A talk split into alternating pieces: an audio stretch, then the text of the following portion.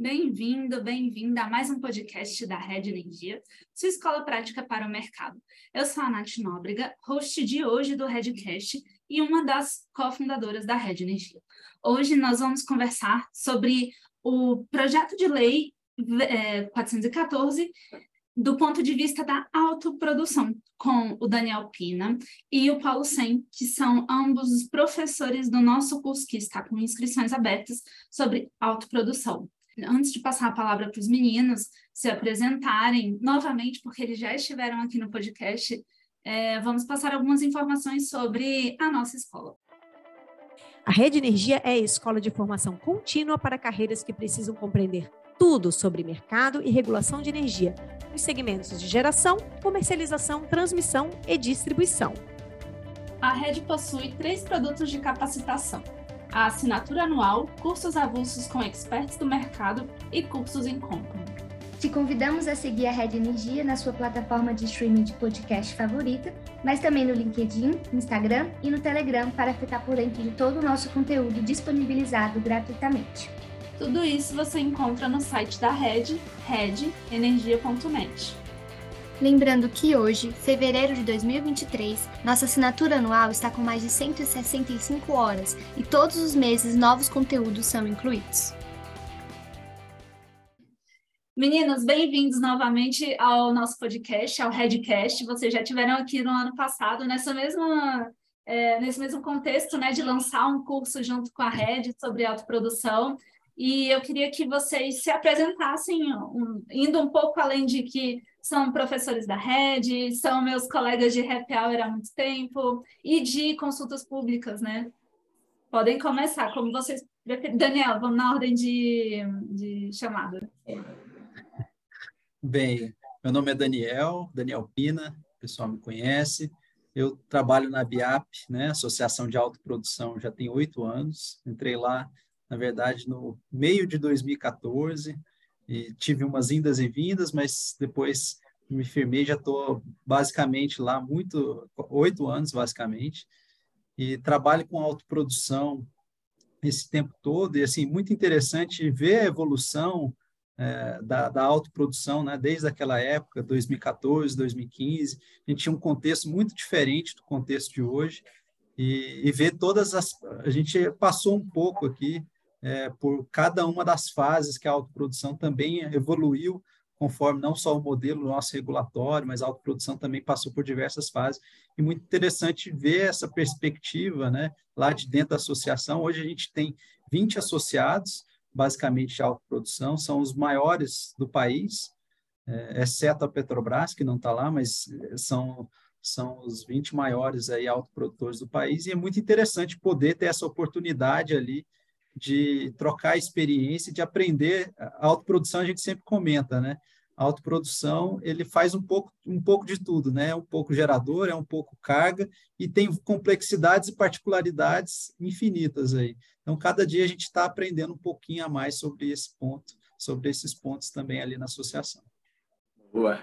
Então, vamos lá. É, olá a todos, né? Meu nome é Paulo Seno, eu sou diretor de energia lá na Biap, né? Então, há cinco anos, então há cinco anos venho aí aprendendo com o Daniel lá dentro, né? Eu acho que o, o Daniel colocou muito bem nessa vivência que a gente tem lá de, de, tantas alterações, tantas mudanças, tantas evoluções que aconteceram aí tanto na autoprodução como o setor como um todo mudando sua característica. Isso, sem dúvida, é uma vivência muito importante. Inclusive, eu comentei com o Daniel, né? A gente aqui, né, a oportunidade de a gente fazer uma segunda edição desse curso, né, agradecer já a Red aí pela oportunidade e o quanto a gente vê as coisas mudando em um ano, né, de, de tanto do regulatório, de mercado, é, como que essas discussões foram acontecendo, umas não aconteceram, outras aconteceram, outros, outros que a gente não esperava aconteceu. Então, uma dinâmica muito interessante aí que aconteceu é, nesse um ano. Então, acho que a gente está aí ansioso aí para ver aí os alunos da Rede aí nesse curso aí e atualizá-los, né, para quem for for fazer essa segunda edição aí e trocar um, esse conhecimento, né, que acho que é muito interessante. Legal, Paulo. Para quem está ouvindo a gente, as inscrições vão até dia 9 de março de 2023. E aí, quem quiser aproveitar logo, porque está em promoção, promoção que não vai acontecer de novo. né? Legal. Gente, vocês falaram muito de mudança e eu pedi para a gente fazer esse podcast sobre um tema específico, que é o projeto de lei 414, justamente porque, assim, olha, eu acompanho ele desde de que ele era 232, né? Desde o texto que veio lá da do Ministério, qual que era? Foi a CP33, né? 33, CP33.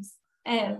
E, e, muita coisa já mudou, né? A, ponto de que hoje, eu que não estou acompanhando autoprodução ali com tanta, com tanta ênfase, eu não, não sei mais o que está acontecendo com esse, com esse pessoal lá dentro do projeto de lei, é isso que eu queria trazer aqui para os ouvintes hoje. Então, para a gente começar, do que, que se trata o projeto de lei 414?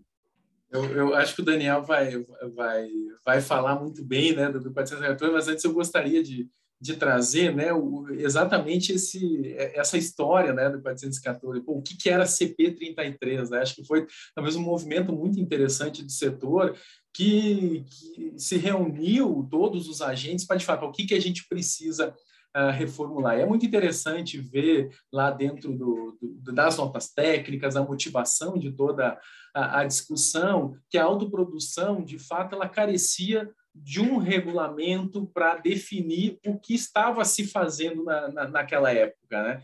Então, a gente tinha muita coisa dispersa em algumas leis, decretos e, e até mesmo regras de comercialização que definiam que, de fato, era um autoprodutor.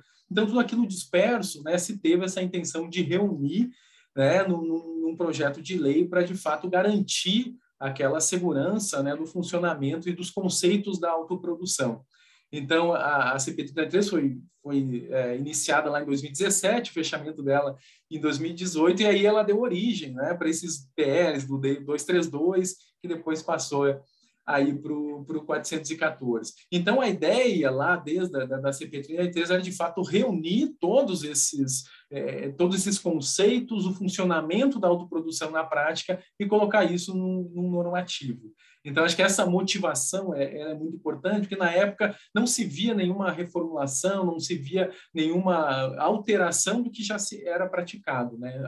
Simplesmente era, olha, tem uma dificuldade aqui, tem uma falta de clareza aqui, então vamos colocar isso num dispositivo. Né?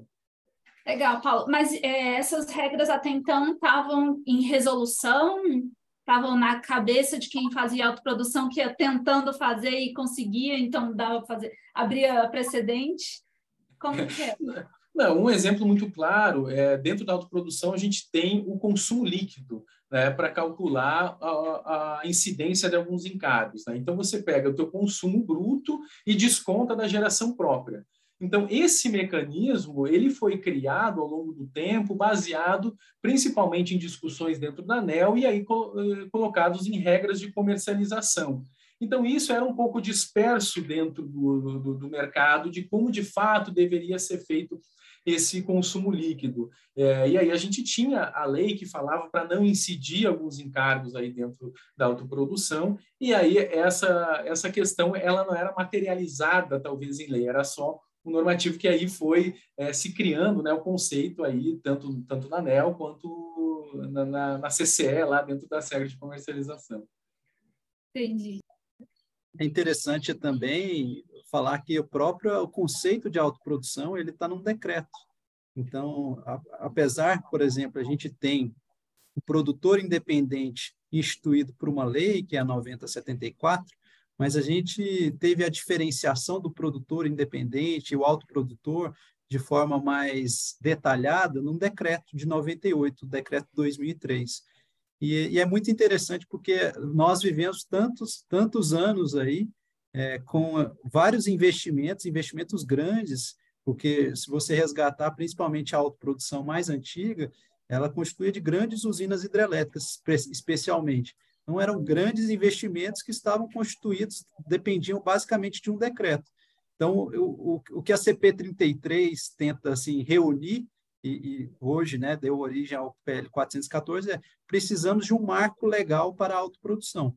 Nós precisamos definir em lei é, que investimentos que são tão expressivos que eles não estejam a, a, a, par de uma insegurança jurídica de um ato infralegal. Então, acho que isso também junta aí com o que o Paulo comentou, que é realmente a motivação aí de ter um projeto de lei com autoprodução sendo um dos capítulos. As, as origens, acho que, que são essas, né? Eu acho que de, de 2017 até uhum. os dias de hoje, como você já comentou, né, Nath, muita coisa mudou, uhum. tanto no setor, né, a, a própria autoprodução, teve discussões é, que não eram, né, talvez motivações lá atrás, né, e, e acabaram é, sendo motivações hoje. Né? Então, chegar aí no, no ponto é, de hoje, que de fato aí a gente vê talvez várias, várias mudanças nesse caminho. Legal. Legal, gente. E, bom, só para nivelar nossos ouvintes, né? Projeto de lei não é lei ainda, não está valendo, é só um projeto. E aí, até desde o nascimento desse projeto até ele virar lei ou não, né, no ponto final dele, é uma novela, e o 414 é uma novela mexicana daquelas boas, né? É, eu queria saber em que pé que está a tramitação do projeto 414. É, na verdade, assim, nós temos o, o, projeto 414, ele veio né, do Senado, ele foi aprovado como projeto 232 lá no Senado, e ele foi ao ano passado, na verdade, no ano de 2021 ainda, como 414 para a Câmara dos Deputados. E, no, e na Câmara dos Deputados, ele nunca chegou a ter um outro parecer, é, um outro relatório que fosse publicado oficialmente.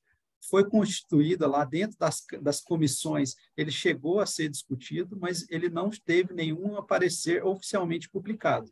Então, hoje se espera, né, principalmente agora, com uma no, uma novo, um novo congresso que iniciou agora, dia 1 de fevereiro, e com a expectativa né, de em torno do tema da energia, porque, na verdade, vale a pena enfatizar que o 414 não trata só de autoprodução, ele trata de vários outros, várias outras questões que são fundamentais aí para que se chama, inclusive, de um novo modelo setorial.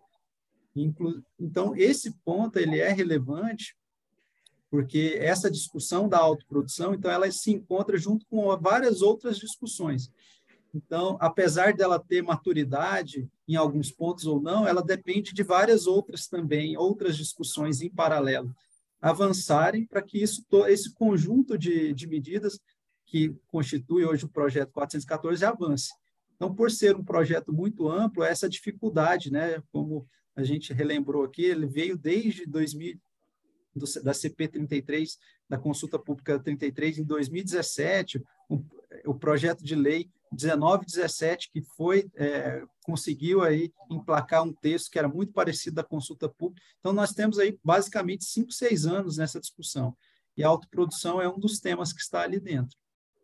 E a expectativa, só para poder pontuar, a expectativa é que a gente tenha uma discussão esse ano, é, talvez não, é, não necessariamente no primeiro semestre, mas é, especialmente pensando no segundo semestre, onde teremos aí não só um governo mais bem organizado, mas também uma, um Congresso já bem estruturado, para que a gente tenha uma discussão em torno desses temas, inclusive autoprodução, e quem sabe aí ele avance ou não é, para virar uma lei e concretizar esse que era o ponto principal, que era trazer a autoprodução um marco legal, né? constituir ela numa lei.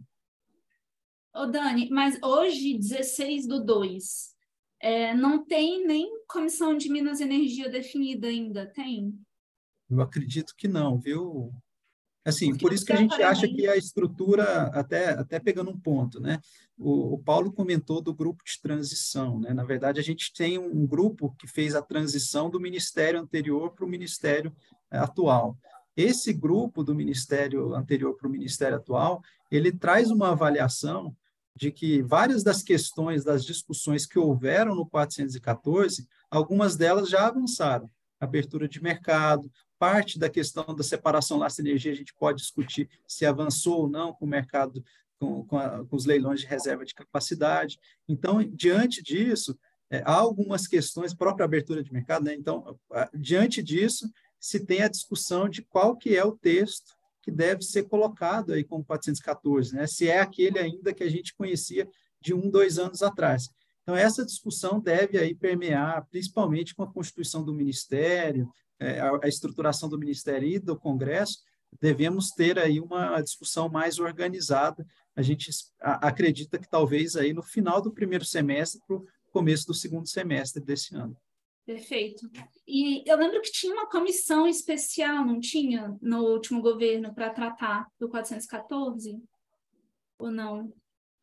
Olha, tinha uma comissão especial, sim, constituída, e aí todas as comissões elas são destituídas, né, ao é. final do mandato. Então até se comentou, se discutiu, entrou isso na mídia realmente, e a, a comissão tinha sido desconstituída e se questionou, ah, mas não vai andar o 414, mas não é isso, né?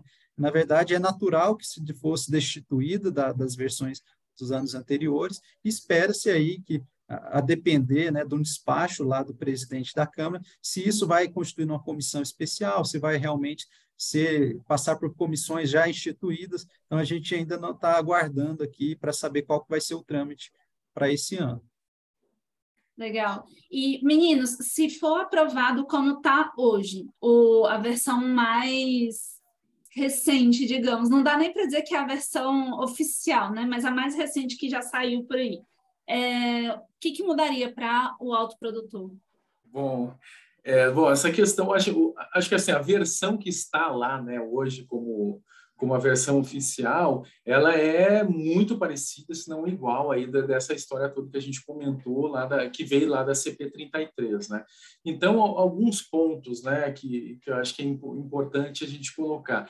Ele traz essa garantia da incidência dos encargos, então não basicamente mudaria o que a gente tem hoje, né? Ele só daria talvez mais confiança para, os encargos existentes e daria também uma definição para os novos encargos, que nem tem lá encargo de laço energia, algumas coisas que o próprio 414 traz, ele daria esse sinal já correto para esses novos encargos, né? A questão da, da elegibilidade do autoprodutor, né, que acho que o Daniel comentou ali, que hoje está tudo num decreto, né, e hoje acho que o pessoal que está mais por dentro aí do assunto, eh, acho que sempre traz essa pergunta, tá, mas eu posso ser autoprodutor se eu tenho uma usina como produção independente? Então essa questão se resolve lá, né? Ele coloca todo todo todo autoprodutor, ele é um produtor independente, né? Hoje a gente tem as duas outorgas, né? Tanto de autoprodução quanto produtor independente, ele dá essa garantia, olha, o autoprodutor é aquele que, que ele é dono de uma usina, basicamente, né?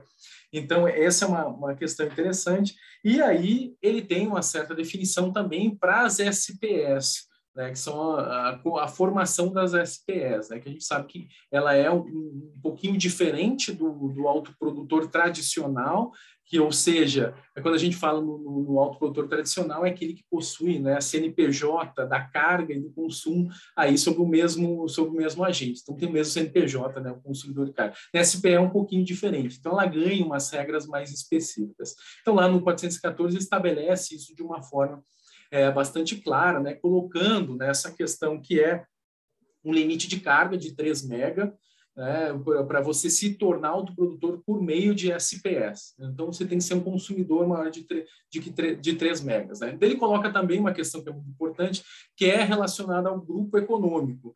o grupo econômico, assim, só para Uh, talvez mostrar um pouco da dificuldade que é isso hoje. Por exemplo, tem uma empresa que tem vários é, subsidiários com plantas aí de diversos tipos de produção, para que uma planta seja autoprodutora, ele vai lá e coloca a outorga da usina no mesmo CNPJ daquela subsidiária. No caso, se ele quer que essa mesma autoprodução ela se ela ela vá para uma outra carga, ela quer mudar, na verdade, né, o foco dessa, dessa geração, ele tem que fazer uma transferência de outorga né, da, da usina, da, da usina para essa nova carga.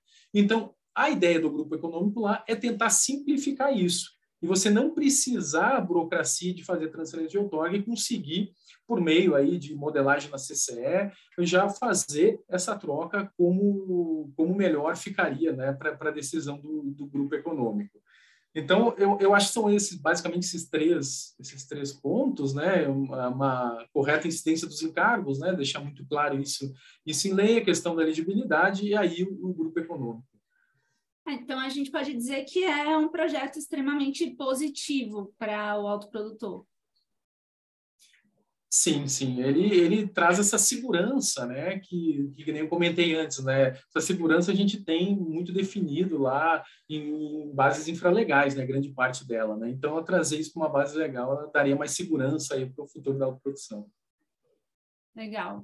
E tem outros pontos também no, no projeto de lei 414 que afetam os autoprodutores por tabela, né? Querendo ou não, eles fazem parte do mercado e tudo que afeta o mercado de uma forma geral afeta também os autoprodutores. Vocês querem comentar algum? Eu, eu, acho que o principal, talvez, assim, que é uma, uma questão, acho que dúvida do, do setor todo, né? Quando você fala em separação lastro-energia, né? O, você tem aquela série de atributos que precisam ser, de alguma forma, precificados, um leilão, e o autoprodutor, como ele tem esses dois lados da ponta, né, ele compraria dele mesmo esses atributos, né? Essa é uma questão que mudaria, mas não é só para o autoprodutor, mudaria o setor todo dentro desse escopo. Mas para o autoprodutor, de fato, né, ele teria que também é, é, ter essa atenção em relação à parte né, do que ele chama de, de lastro. Né? Então, um lastro de potência, um lastro de energia, isso, isso tudo mudaria né, o, o que tem hoje, né, basicamente, no, no cotidiano do autoprodutor.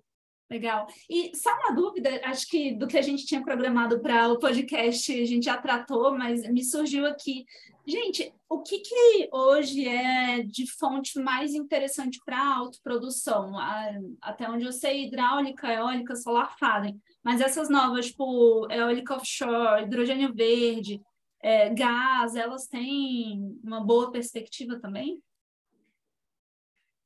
Na verdade, Natália, a autoprodução é realmente, como a gente até comentei anteriormente, né, ela nasceu basicamente da, da, da, hidrelétrica, né, até porque não só ela, né, na verdade, boa parte do nosso sistema era hídrico, né, até 20, 30 anos atrás. Então, até antes mesmo da, da década de 90, né, quando a gente teve instituído de, a figura do autoprodutor, ela vem muito antes disso. Então, a, a gente até aborda esse ponto no curso, né, que historicamente a autoprodução existe desde 1934, desde o Código de Águas. E, e, ele veio crescendo muito forte na década de 90 com as fontes basicamente hidrelétricas. É, com não só a expansão da geração hidrelétrica no país, não só a autoprodução, mas a expansão da geração hidrelétrica no país, ela reduziu muito em, em termos de volume, né? Hoje, é, por questões socioambientais, especialmente, a gente tem uma restrição muito grande para expandir é, por hidrelétricas, é, nós temos visto a autoprodução muito competitiva por meio da, das fontes solar e eólica. Então, realmente, hoje, a solar e a eólica é, têm dominado principalmente os principais projetos de autoprodução. E olhando, assim, uma questão talvez mais para o futuro, a gente tem uma aposta muito forte também no hidrogênio. O hidrogênio, basicamente, é, ele, ele vai ser uma carga muito alta e que tem um custo de energia elétrica embutido para a produção de hidrogênio que hoje beira os 70%. Então, para você fazer o processo de eletrólise hoje, um hidrogênio verde, você teria aí basicamente 70% de custo de energia. E esse perfil de usuário, ele basicamente é muito atrativo para a autoprodução.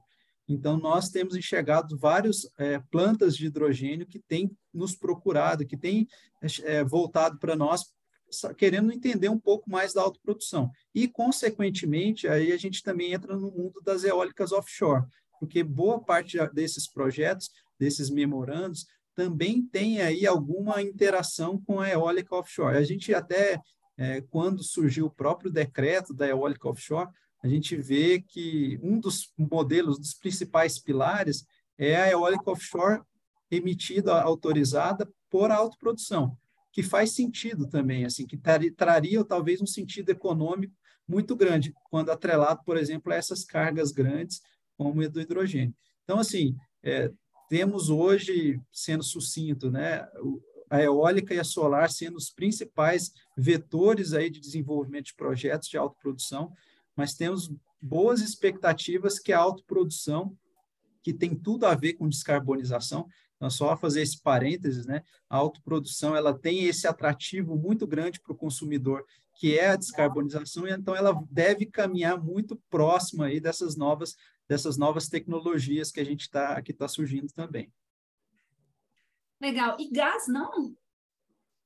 É, gás natural, assim, nós temos, na verdade, casos, inclusive, dentro da própria associação, mas que são casos em que você tem um gás de processo de insumo industrial, alguma questão mais como, nesse sentido, em que você tem como se fosse uma cogeração, no sentido de que você tem um aproveitamento do gás para algum uso e utiliza para autoprodução. Por quê? Porque hoje, na verdade, a autoprodução por meio de outras fontes, como eólica e solar, ela é mais competitiva do que o gás. Então, se eu não tiver algum processo em que eu já tenha, obtenha esse combustível de alguma forma, é mais difícil você viabilizar aí, economicamente um projeto de autoprodução a gás.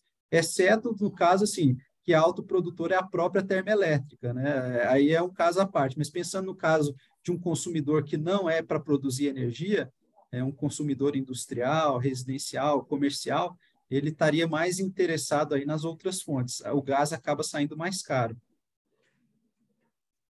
Interessante. Legal, meninos. Bom, acho que era isso. A gente é, comentou, né? Combinou de fazer uma aula bônus, é uma novidade para todo mundo. Se vocês quiserem comentar um pouquinho do que, que vai ser essa aula bônus, fiquem à vontade. É, eu acho que o, a aula bônus a gente vai, bom, vai pegar, né, tudo que a gente viu lá no curso, né, a gente viu tudo por partes lá e vai aplicar aí no, caso prático, né.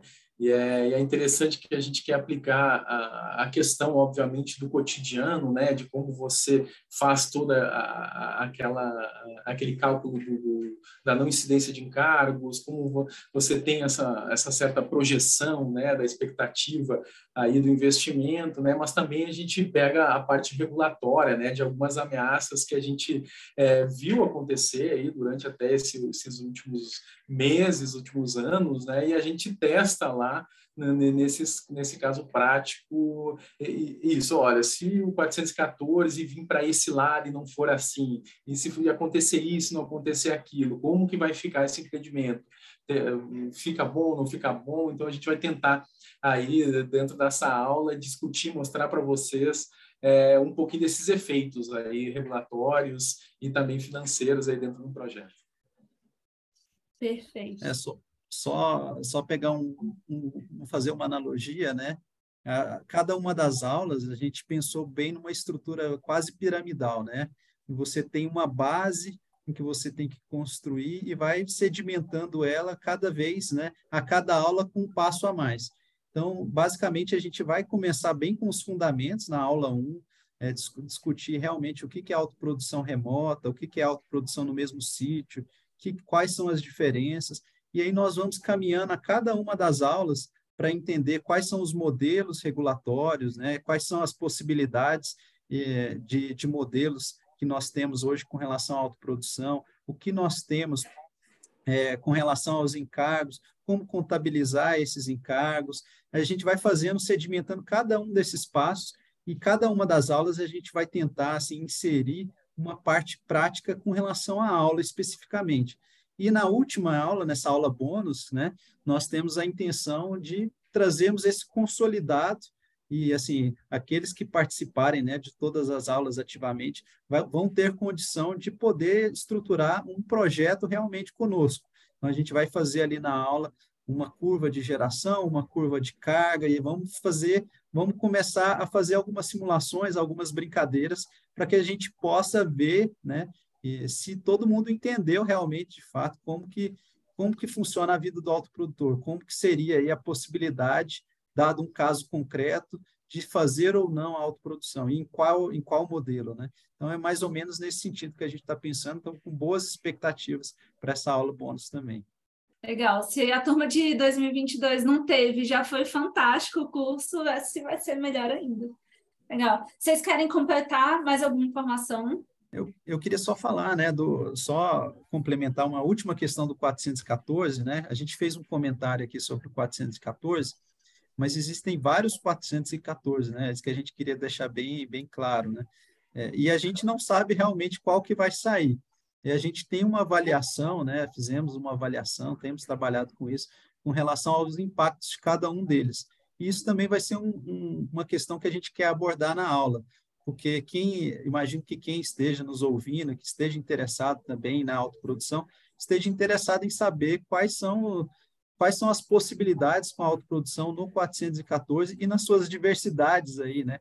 Cada um dos modelos, é, principalmente nos últimos dois anos, nós tivemos uma imensa discussão sobre a autoprodução no projeto 414 basicamente na, na discussão da, da incidência de encargos, e, e isso a gente quer refletir no curso para que a gente possa, assim, dar as ferramentas, né, dar a direção para aquele que, que vai estar acompanhando as aulas conosco, para que possa ter aí a habilidade de saber navegar aí dentro desse projeto também, com relação dentro das aulas, para poder implementar no seu dia a dia aí, conforme os interesses relacionados à autoprodução.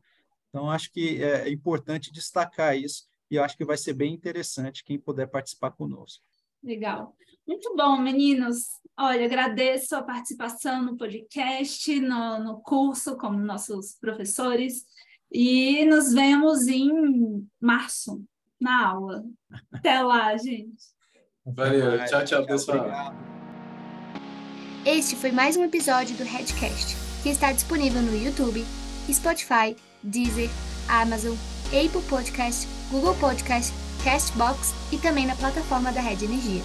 Acompanhe o Redcast na sua plataforma favorita e receba uma notificação sempre que adicionarmos um novo episódio. Até a próxima!